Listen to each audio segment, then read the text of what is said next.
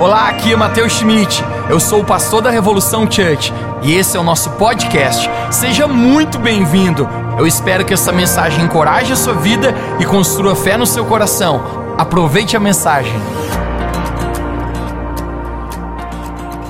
Hoje eu quero compartilhar uma palavra contigo. Eu tenho certeza que vai marcar o seu coração. Na nossa reunião pela manhã já foi muito especial. E o tema da minha mensagem hoje é um toque que muda a minha vida. Um toque que muda a minha vida. Mas antes disso, você poderia fechar seus olhos e orar mais uma vez comigo? Feche seus olhos, conecte-se, acalma um pouco seu espírito agora. Deus, eu quero te agradecer por cada pessoa que está aqui nesse lugar. Obrigado, Deus, porque eu tenho certeza que tu estás aqui também, Jesus. Tua palavra fala que estivessem duas ou três pessoas reunidas em teu nome, ali tu estarias. Deus, então eu tenho certeza que estás aqui porque nós estamos por tua causa aqui nesse lugar. Obrigado, Espírito Santo. Nós abrimos o nosso coração para tudo que o Senhor vai falar conosco nesse momento, em nome de Jesus. Se você crê nisso, você pode dizer amém bem alto. Amém. Olhe para alguém que está perto de você e diga: abra seu coração. Essa mensagem que eu vou compartilhar contigo, ela é muito poderosa. Mas então eu preciso que você abra a sua Bíblia comigo no livro de Marcos, capítulo 5. Livro de Marcos, capítulo 5. Marcos é o segundo livro do Novo Testamento, o Evangelho de Marcos. Se você trouxe a sua Bíblia no livro, ou quem sabe no seu celular, se você não trouxe, você pode acompanhar conosco aqui no telão. Marcos, capítulo 5, nós vamos no verso 21. Eu quero te pedir que você me dê de presente a tua atenção, converse nada, respire pouco e concentre-se muito naquilo que Deus vai falar com a gente hoje. Marcos capítulo 5, verso 21, diz assim: Tendo Jesus voltado de barco para outra margem, uma grande multidão se reuniu ao seu redor. Enquanto ele estava à beira do mar, verso 22. Então chegou ali um dos dirigentes, chefes da sinagoga, chamado Jairo. O nome dele era Jairo. Você pode dizer esse nome comigo bem alto? Um, dois, três. Jairo. Jairo. Vendo Jesus, prostrou-se a seus pés e lhe implorou insistentemente, dizendo: Jesus, a minha filha está morrendo. Vem, por favor, e impõe as mãos sobre ela, para que ela seja curada e viva. Jairo está com um grande problema, a sua filha está a ponto de morrer, Jairo está desesperado, parece que a única esperança que ele tem é Jesus, é um milagre que Jesus faça na vida dele. No verso 24, Jesus foi com ele, e uma grande multidão o seguia e o comprimia. Você pode repetir comigo: uma grande multidão o seguia e o comprimia. Deixe presente sua atenção. Essa história nós encontramos um personagem, um homem chamado Jairo. É incrível porque certas situações na nossa vida, às vezes fazem a nossa posição se tornar irrelevante. Jairo, ele é um chefe de uma sinagoga, esse homem é um homem muito importante, mas mesmo assim, a posição que ele ocupa faz com que a situação que a sua filha está pronto de morrer, se torne irrelevante. Se existem pais ou mães aqui nesse lugar, eu tenho certeza que talvez a coisa mais importante da sua vida seja seus filhos. Esse final de semana tá diferente para mim, porque quando eu fui buscar minha irmã e o, Ben em Floripa, gente, eu nunca fiz uma viagem tão lenta na minha vida. Quando eu chegava a 80 por hora, minha irmã gritava: Mateus, diminui o coisa. Quando eu ia ultrapassar, ela falou: Não ultrapassa. E eu falei: Jesus, virá, mas vai demorar. Essa viagem jamais vai acabar. Porque se tem uma coisa que pais e mães fazem é amar seus filhos. Jairo, ele ocupa uma grande posição, mas existem situações da nossa vida que a gente pode ter uma grande posição e ainda isso se tornar irrelevante. É tão incrível quando não existe paz na sua casa, você pode receber uma grande promoção no seu trabalho, e mesmo assim você não, não consegue com que se sinta bem na sua vida. Você pode ser o CEO de uma empresa, alguém muito bem sucedido, e ainda mesmo assim, a sua posição ser irrelevante.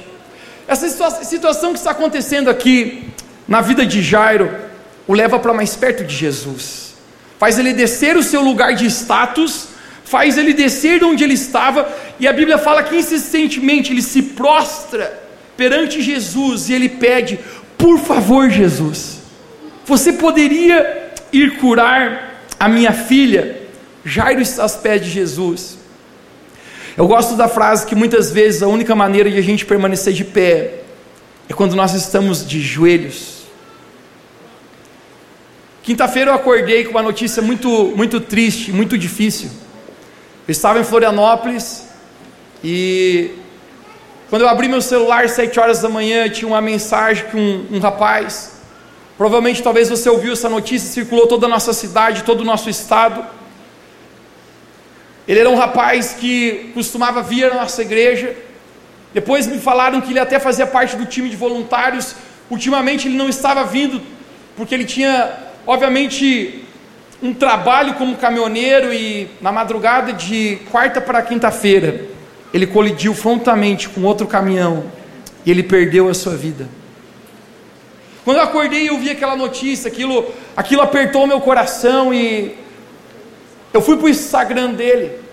Parece que ele não gostava de postar muitas fotos, porque a última foto que ele postou foi no final do ano passado.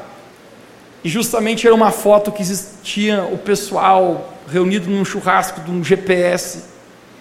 Depois de compartilharmos sobre Deus, eles... aquilo me aperta mais o coração. Sexta-feira estava marcado o enterro dele, 15 horas da, da tarde, e quando eu cheguei ali, eu eu convidei dois amigos e nós fomos até aquele enterro. E quando eu cheguei naquele lugar, existia dezenas e dezenas de pessoas com o coração apertado, chorando e era um momento muito difícil para cada uma daquelas pessoas. O pai do rapaz, alguém provavelmente me, me apontou e falou: Esse é o pastor que a igreja que ele ia, ia muitas vezes, ele falou: Você poderia me dar, dar uma palavra para nós? É tão incrível quando existem momentos na nossa vida que a nossa posição se torna irrelevante e a gente vem de joelhos aos pés de Jesus. Eu comecei a declarar uma palavra onde o próprio Jesus falou no livro de João: Eu sou a ressurreição e a vida. Aquele que crê em mim, ainda que morra, viverá apenas declarando uma palavra de consolo para toda aqueles pais que perderam um filho, irmãos que perderam um irmão, amigos que perderam talvez mais chegados que irmãos. Mas é tão incrível como existem muitos momentos na nossa vida que assim como Jairo, apenas nós estamos desesperados aos pés de Jesus, dizendo: Jesus, eu preciso que você me ajude. O mais incrível nessa história é que quando Jairo pede para Jesus um milagre. Jesus ele, ele atende o pedido de Jairo. E Jesus fala: Jairo, eu vou com você curar a sua filha. Só que no meio dessa história, existe uma interrupção nesse milagre. Jesus está indo junto com seus discípulos, e no meio dessa história acontece uma interrupção. E esse é o momento que eu quero declarar: às vezes, os maiores milagres na nossa vida podem acontecer no momento que a gente menos está esperando. Jairo está indo com Jesus. Eles estão indo em direção à casa de Jairo para curar a sua filha. Parece que ela está nos 47 do segundo tempo, como falam. Mas de repente, em Marcos capítulo 5, 24, eu quero que você se conecte comigo aqui. Vamos juntos, esse é o tema central da nossa mensagem.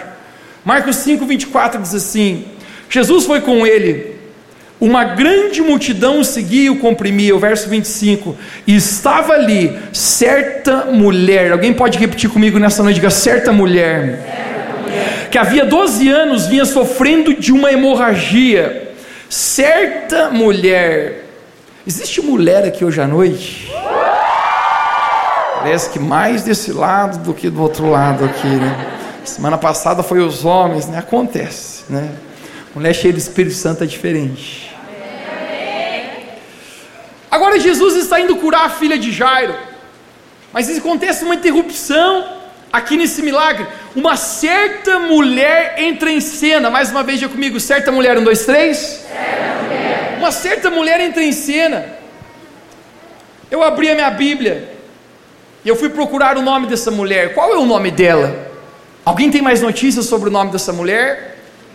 Eu abri o Evangelho de Marcos e não falava, eu peguei o Evangelho de Mateus, não falava, Lucas também não fala. E eu descobri que em nenhum dos três evangelhos o nome dela é narrado, mas os três evangelhos falam algo a respeito dessa mulher. Falam que ela estava sangrando há 12 anos. Há 12 anos, essa mulher tinha uma hemorragia, um fluxo de sangue que não estancava. Há 12 anos, essa mulher está com um problema e com, e com algo na vida dela que ela não consegue ser solucionada. Ninguém podia ver que essa mulher estava sangrando, mas ela estava. Sangrar é um sentimento solitário. Muitas vezes a gente pode estar sangrando na nossa família e ninguém está vendo. Muitas vezes nós podemos estar sangrando no nosso próprio coração e ninguém está vendo. Muitas vezes a gente está sangrando no nosso casamento, sangrando no nosso ânimo, sangrando nos nossos sentimentos. Normalmente as pessoas veem o que a gente mostra para elas, sim ou não? As pessoas veem nas nossas redes sociais aquilo que nós gostaríamos de mostrar, mas ninguém às vezes consegue ver os bastidores da nossa vida, aquilo que está provocando muitas vezes ansiedade ou nos deixando depressivo. A nossa cultura erroneamente fala para nós que se você for vulnerável e mostrar suas fraquezas, isso é um sinal de alguém que é fraco. Ninguém vê que aquela mulher está sangrando. Nós somos especialistas em esconder a área que nós estamos sangrando. E eu preciso parar a mensagem aqui nessa noite e perguntar para você: você está sangrando e ninguém vê? Onde você está sangrando que ninguém está vendo? Onde você está machucado que você nunca teve coragem de falar sobre? Eu conversava com um homem alguns dias atrás. Esse homem já foi muito próspero financeiramente. E ele falava apenas para mim, ele falava: "Mateus, os meus negócios estão indo de mal a pior. Eu não consigo mais prosperar, eu não sinto nem que eu sou capaz mais de fazer com que a minha família esteja feliz. Eu nem sequer mais acredito que eu posso prover para eles. Ele falava: Eu estou sangrando na minha área financeira. Quando eu olhei para ele, ele falou: Eu não, eu não tenho ânimo mais para trabalhar, para fazer mais nada. E eu falei: Talvez você ache que você está sangrando nas suas finanças, mas a verdade é que você está sangrando em seu interior e está afetando as suas finanças. Muitas vezes, ninguém vê a área que a gente está sangrando. Agora você está preparado para algo? No verso 26. No verso 26, nos conta a história dessa mulher, cujo nome dela não é dito para nós, mas ela conta com o seu problema. Ela tem um fluxo de sangue, uma hemorragia. As mulheres, por cinco dias, nos seus dias de TPM, que significa estou pronta para matar. E depois se inicia um ciclo, os maridos, você está acostumado com isso. O ciclo dos cinco dias que você fica na seca. Mas o simples fato, sabe qual é? É que essa mulher, por 12 anos, conecte-se comigo, olhe para mim. Por 12 anos, essa mulher está sofrendo por isso. Por 12 anos. E o verso 26 nos fala: ela padecera muito sobre o cuidado de vários médicos. Alguém aqui nessa noite diga vários médicos. E gastaram tudo o que tinha, mas em vez de melhorar, conecte-se comigo, piorava. A Bíblia não nos narra quanto que ela gastou, mas eu acredito que o quão é valioso a saúde. Provavelmente essa mulher vendeu todos os seus bens, essa mulher vendeu tudo o que ela tinha com uma esperança. A esperança dessa mulher é que ela voltasse a, a ser curada. Então ela começa em vários médicos, mas a Bíblia fala que quanto mais ela procurava ficar curada, pior ela ficava.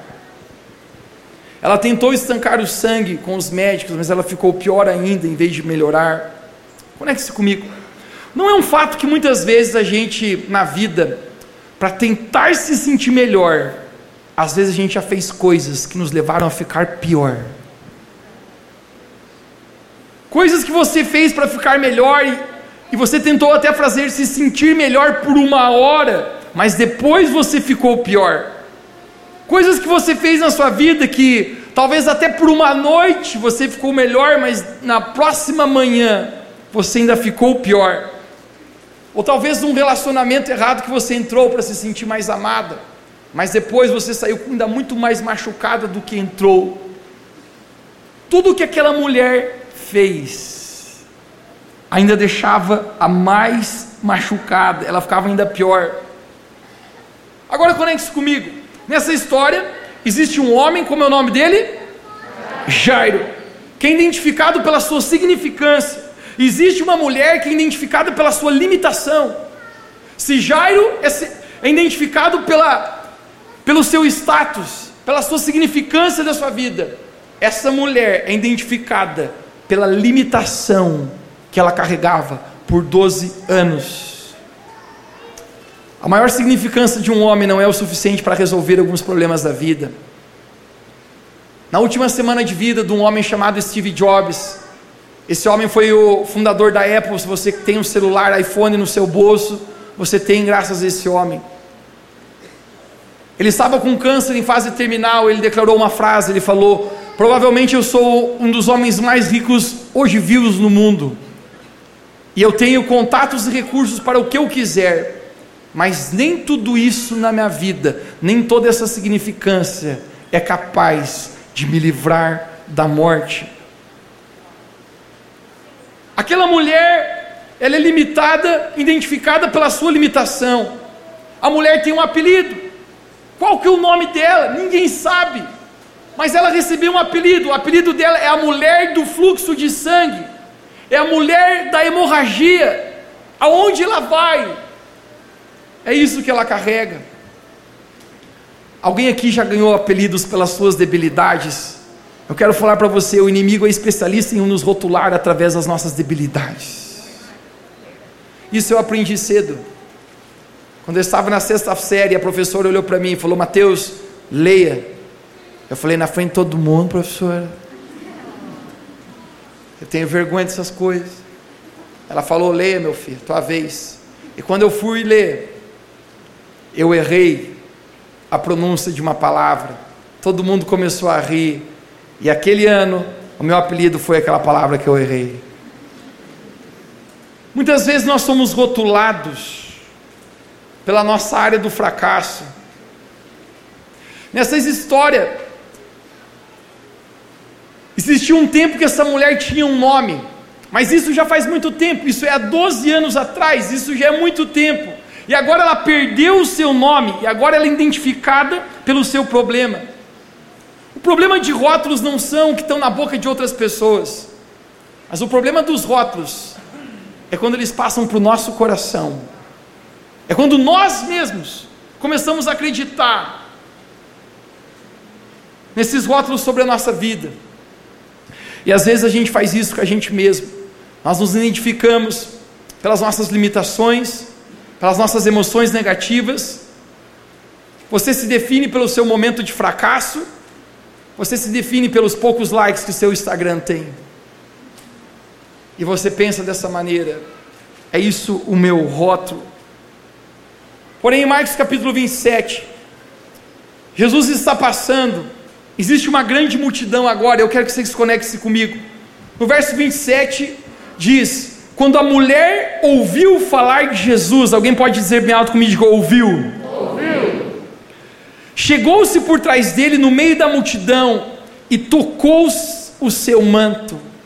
A primeira coisa que essa mulher fez foi ouvir. A Bíblia nos fala que a fé vem pelo ouvir e ouvir a palavra de Deus. Sempre que nós estamos ouvindo, a fé vai sendo gerada no nosso coração. Você está agora mesmo aí, e a fé está entrando na sua vida apenas por você ouvir. Mas a palavra de Deus também nos fala no livro de Hebreus que a fé sem obras é morta. Então essa mulher apenas, quando ela ouve, ela não é curada.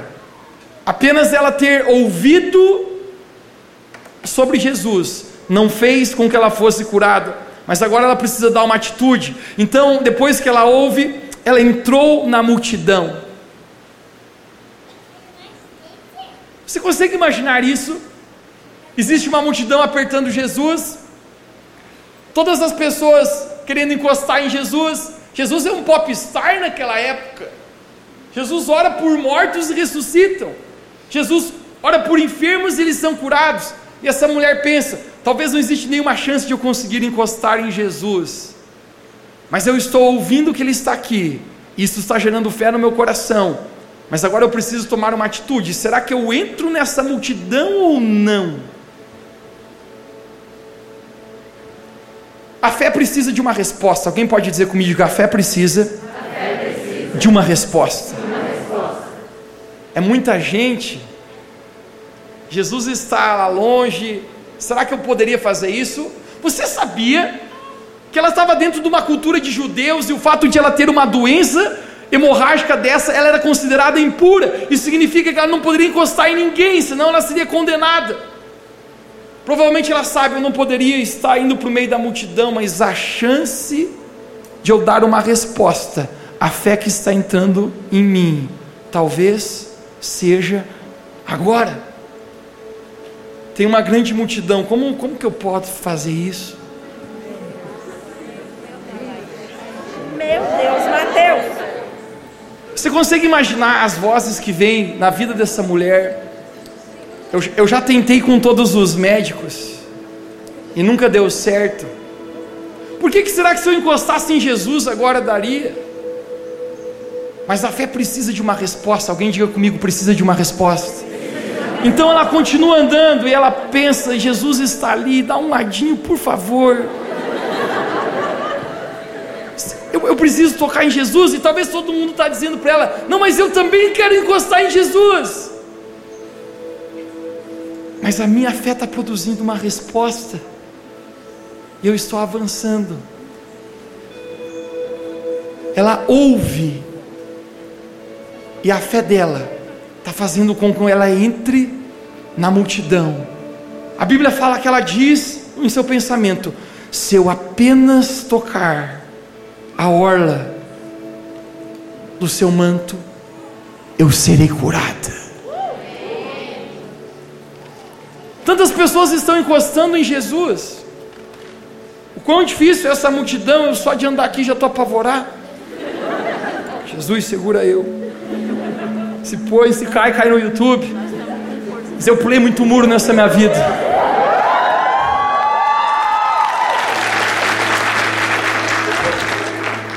Essa mulher vai e toca em Jesus.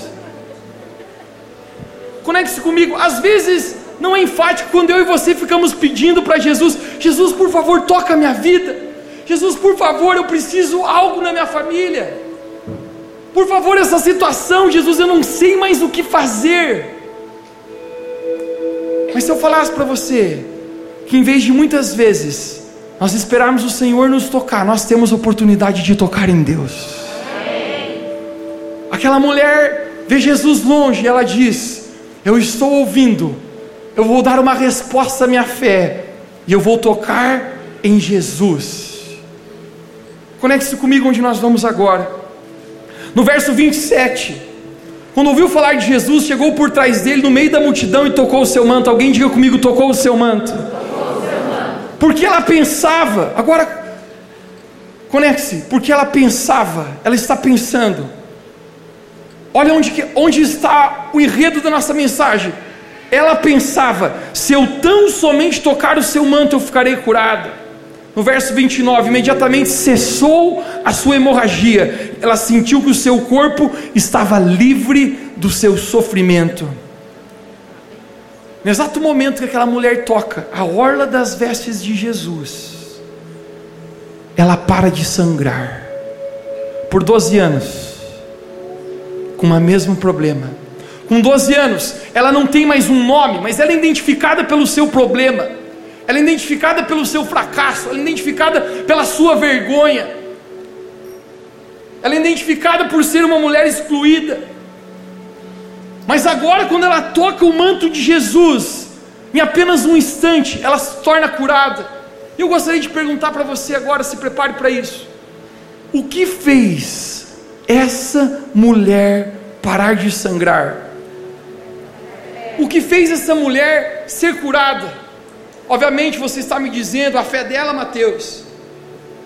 Quando ela toca Jesus, a fé dela faz com que ela fosse curada, mas a pergunta que eu falo para você será: quantos da multidão também tocavam Jesus? Quantos encostavam em Jesus? A Bíblia fala que quando Jesus olha e pergunta: Quem me tocou? Os discípulos de Jesus ficaram indignados e Pedro falou: Você está muito louco, Jesus. A multidão está te comprimindo, tem pessoa tirando selfie, te marcando no Instagram o tempo inteiro. Jesus, você já bateu 100 milhões de seguidores no Instagram. Como que você pergunta quem me tocou desde que a gente saiu do barco? Todo mundo está te encostando, Jesus. No mesmo momento que aquela mulher é curada, conecte-se comigo. Filha de Jairo, quem lembra de Jairo? Quem lembra de Jairo? Quem lembra de Jairo? A filha de Jairo morre. No mesmo momento que Jesus olha para aquela mulher e ela diz: Eu estou curada. Chega amigos de Jairo e falam: Jairo, não incomode mais Jesus. Não incomode mais o mestre Jesus, sabe por quê? Porque a sua filha acabou de, de morrer. A gente recebeu um WhatsApp aqui agora e ela não resistiu e ela morreu, Jairo. Nem incomode mais Jesus. A minha pergunta é: por que alguém está vivendo e alguém está morrendo?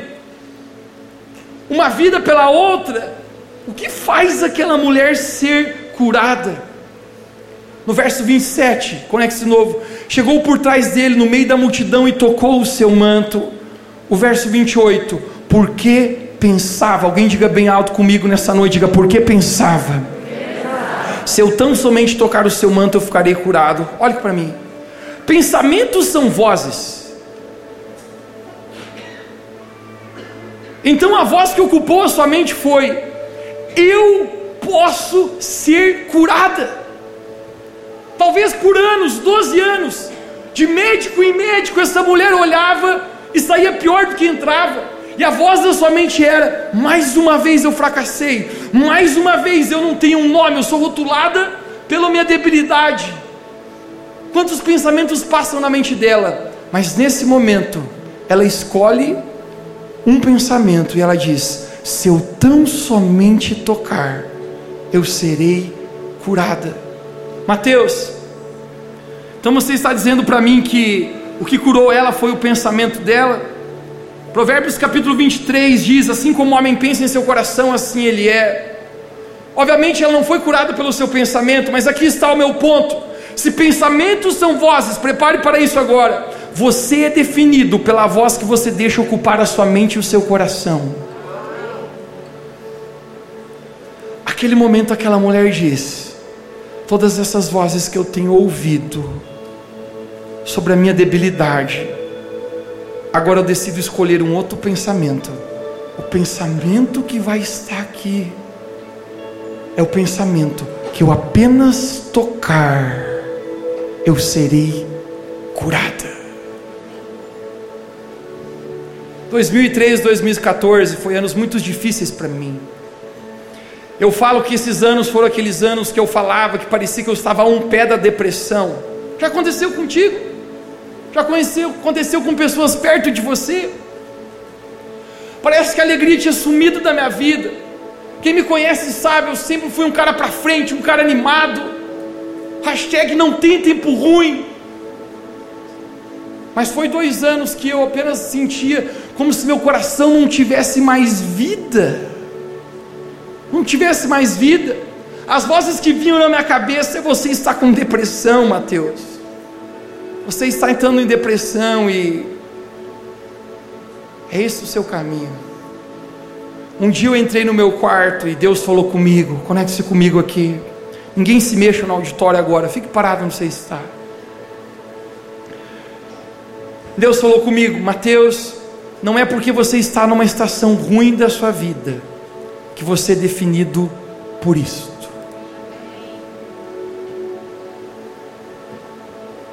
Eu recordo que Deus falou para mim: qual o significado do seu nome, Mateus? A minha mãe falava sempre para mim isso. Ela dizia: Mateus, Sabe qual é o significado do seu nome? A palavra Mateus significa presente de Deus. Cara, eu acho que mais de um milhão de vezes a minha mãe falou isso. A minha mãe olhava para mim e falava: Mateus significa presente de Deus. Eu, aham, já sei, mãe. É, contou mil vezes esse bagulho. Deus falou para mim: Mateus, não é porque você está passando por uma estação ruim que você precisa deixar com que o seu pensamento entre que você está em depressão, mas pelo contrário, seja um presente de Deus nessa vida. A voz que eu escuto é opcional. Eu posso ficar escutando a voz do medo, a voz do fracasso, da condenação, da vergonha, ou eu posso decidir ocupar a minha mente e o meu coração com a voz de Deus na minha vida. Aquele dia eu me levantei, eu falei: Eu não estou com depressão, eu serei um presente de Deus, e esse pensamento que vai ocupar a minha mente. Sexta-feira, quando eu estava no enterro daquele amigo, isso é forte. Quando eu estava ainda no, anonimato ali, de repente uma mulher se virou para mim e falou: Pastor, você está aqui, que bom que você está aqui. Ela falou: Você não me conhece, né? Eu falei: Eu pedi perdão para ela. Eu falei: Ó, oh, me perdoe, eu, eu, não, eu não conheço você. Ela falou: não tem problema, é muita gente. O fato, gente, que hoje eu não consigo entrar num lugar na nossa cidade que as pessoas não me conhecem, não me chamam pastor. Eu falo, eu falo aleluia, irmão. Foi doida, mano. Não dá nem furar um sinalzinho já no, na sinaleira. A coisa está doida. Ela olhou para mim e falou: Mateus, faz seis meses que eu vou a Revo Church. Eu quero falar para você algo. Deus mudou a minha vida através de você. Eu e você podemos assumir a identidade do que Deus fala sobre nós o pensamento na nossa vida. Pensamentos são vozes, se eu deixar com que a voz de Deus esteja no meu pensamento, ela fala: se eu tão somente tocar o seu manto, eu serei curada. Quantas vezes eu estou limitado no que eu posso, do que eu posso ser, por aquilo que eu penso que eu sou? No verso 30, Conecte-se na reta final aqui, essa é a principal parte da mensagem. Você não vai acreditar nisso. No verso 30 diz: No mesmo instante, Jesus percebeu que dele havia saído o poder. Virou-se para a mulher e perguntou: Quem me tocou? Verso 31. Responderam seus discípulos: Vê que grande multidão aglomerada ao teu redor e ainda perguntas: Quem tocou a mim? Mas Jesus continuou olhando ao seu redor e ele pergunta: Quem me tocou? Jesus está parado, ele está dizendo: Quem me tocou? Quem me tocou? Aonde será que está essa pessoa que me tocou? Essa mulher, de repente, ela se aproxima de Jesus. A Bíblia fala que ela está trêmula. Conecte comigo. No verso 33. Então a mulher, sabendo o que tinha acontecido, aproximou-se e prostrou os seus pés, tremendo de medo. Alguém diga comigo, tremendo de medo e contou-lhe toda a verdade. Ela se aproxima de Jesus, ela se ajoelha e fala: Jesus, é, há 12 anos eu estou padecendo dessa enfermidade, eu gastei tudo que eu tinha com os médicos e ninguém conseguiu resolver o meu problema. Eu fui em tudo, qualquer lugar, eu gastei tudo que eu tinha, ela está tremendo porque ela pensa que Jesus vai julgá-la. Eu não tenho mais nem sequer um nome. Eu sou definida pela minha debilidade de simplesmente ser a mulher do fluxo de sangue da hemorragia. Mas Jesus, quando eu comecei a dizer no meu pensamento, se eu apenas tocar a orla das suas vestes, eu ficarei curada. Quando eu lhe toquei, no mesmo instante eu parei de sangrar. Você consegue imaginar quantas vozes tem na mente dela nesse momento? Agora a parte mais incrível. No verso 34. Diz assim: Jesus falou: Então disse ele, filha, a tua fé te salvou. Vai em paz e ser curada desse mal. Coloca o verso 34 para mim aqui.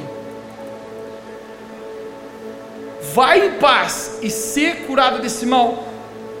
Mas a pergunta, ela já não havia sido curada? Volte o verso 29. Volte o verso 29 para mim. Imediatamente cessou a sua hemorragia. Ela sentiu que do seu corpo estava livre do seu sofrimento. Ela já está curada no verso 29. Volte o verso 34. Por que, que no verso 34 Jesus novamente diz: ser livre desse mal, se ela já estava curada? Se prepare para isso. O verso 34. Jesus não cura ela pelo que ele fez, mas Jesus cura ela pelaquilo que ele a chama. Jesus diz: Filha. Essa mulher está rotulada pela sua debilidade, ela nem sequer mais tem um nome, mas agora Jesus diz: Você é filha. Jairo, Jesus estava indo curar a filha de Jairo.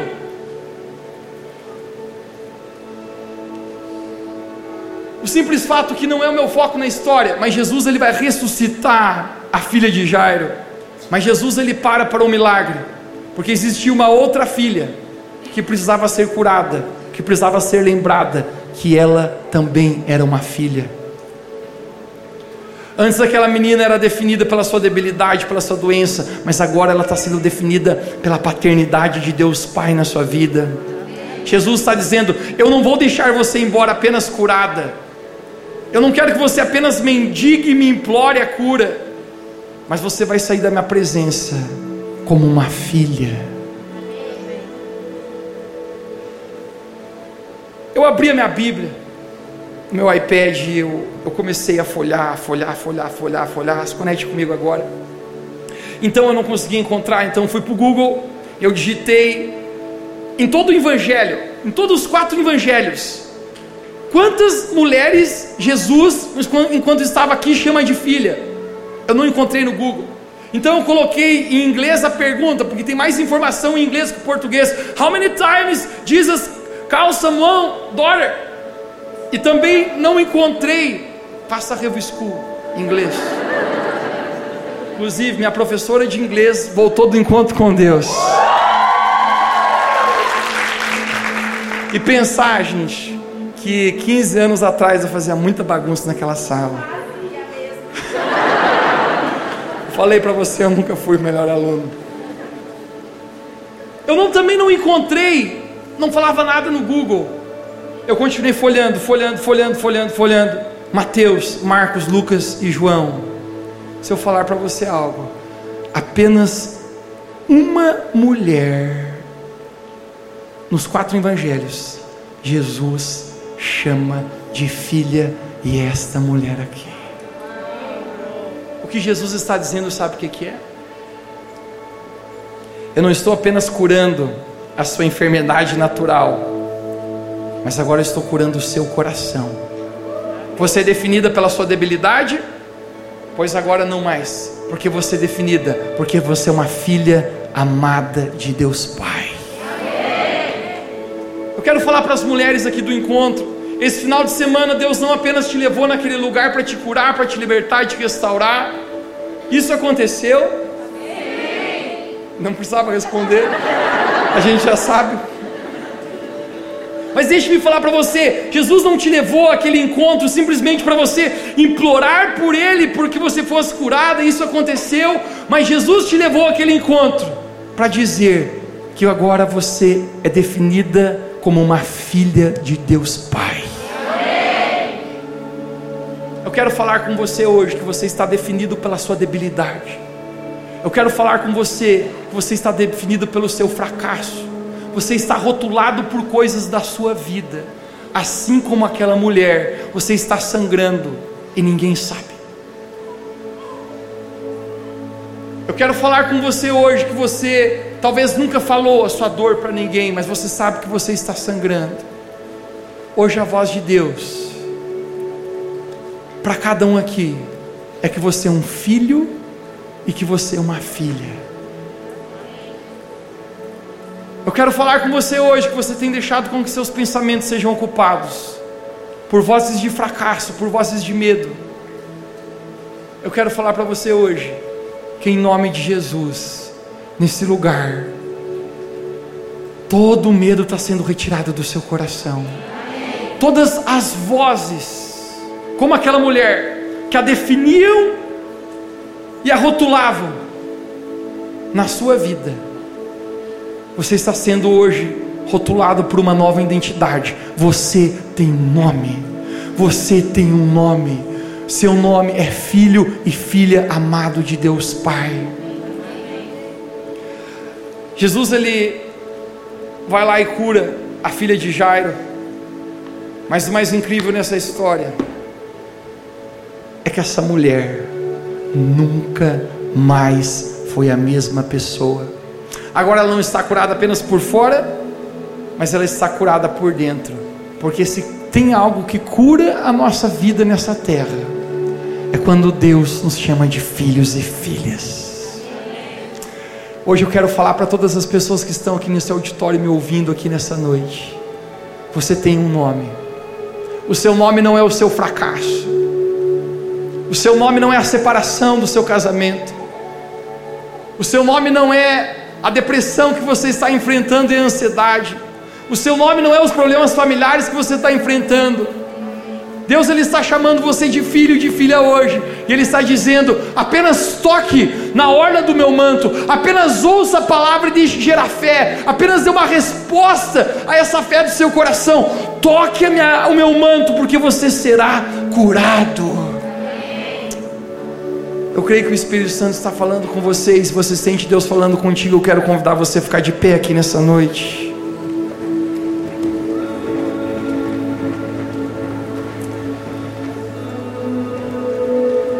Feche seus olhos por um instante, você pode largar suas coisas na cadeira, ninguém vai pegar nada seu, mas eu sempre falo: se tem algo de valor, agarra. É brincadeira. Feche seus olhos apenas por um instante. Você consegue imaginar agora aquele momento que, que aquela mulher está aos pés de Jesus, trêmula, definida pela sua debilidade. Existia um homem definido pela sua significância, e uma mulher definida pela sua debilidade. Deixe-me falar para você o que, que tem definido a sua vida hoje.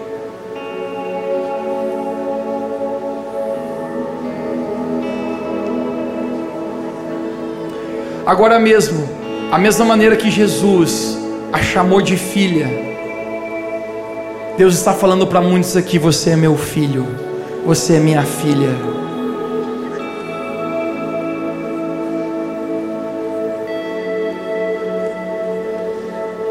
Pai, eu quero te agradecer pela tua palavra agora mesmo que está sendo compartilhada com cada coração.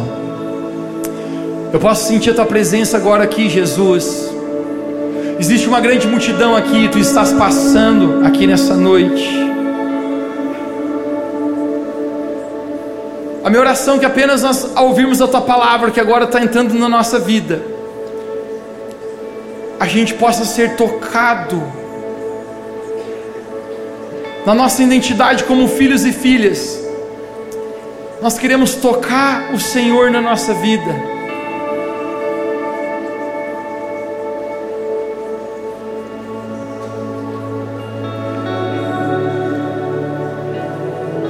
Eu oro por cada pessoa que está agora nesse momento. Eu quero liberar a vida de Jesus sobre cada um. Eu quero declarar sobre aquelas pessoas que estão presos a vozes, a vozes negativas, a más emoções, a culpa, a vergonha, a condenação.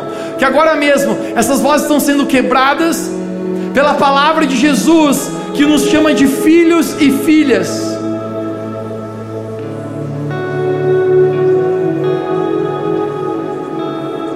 Fale para Jesus agora a área que você está sangrando. Se você está sangrando hoje, fale para Ele. Aquela mulher contou toda a verdade para Jesus. Ela diz: Eu estou sangrando, Jesus.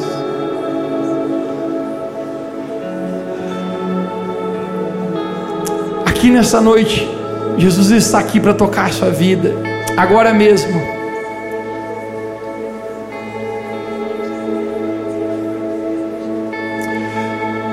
Você sente Deus falando com você hoje, você diz: Eu quero tocar no manto de Jesus.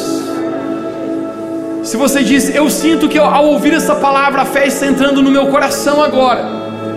Eu sinto que eu também quero ser curado da mesma maneira que essa mulher. Eu não quero mais ser identificado pelos meus rótulos, não quero ser identificado pela minha debilidade, mas eu quero ser identificado por apenas ser um filho ou uma filha de Deus. Eu quero tocar em Jesus. Eu vou contar até três. Você levante a sua mão bem alto, como se estivesse querendo tocar em Jesus. Todos nós com os olhos fechados. Você que nessa noite diz: Eu quero tocar em Jesus. Um, dois, três. Levante sua mão bem alto. Toque em Jesus. Toque em Jesus. Pai, eu quero orar agora por cada pessoa que está com a mão levantada. Nós estamos agora estendendo a nossa mão num sinal de fé, em te dizer que nós estamos aqui tocando em Jesus. Ao nós tocarmos em Jesus, a área que nós estamos sangrando vai parar de sangrar. Eu quero profetizar sobre a sua vida agora mesmo. Toque em Jesus. Toque em Jesus. Ao você tocar em Jesus, você está parando de sangrar hoje. Você está sendo curado. Você está sendo curado agora. Eu sinto uma palavra sobre alguém aqui hoje. Que você está sendo dominado por vozes de medo. Agora mesmo o medo está sendo quebrado na sua vida. Agora mesmo as vozes de medo estão sendo rompidas do seu coração. Ele está chamando você de filha.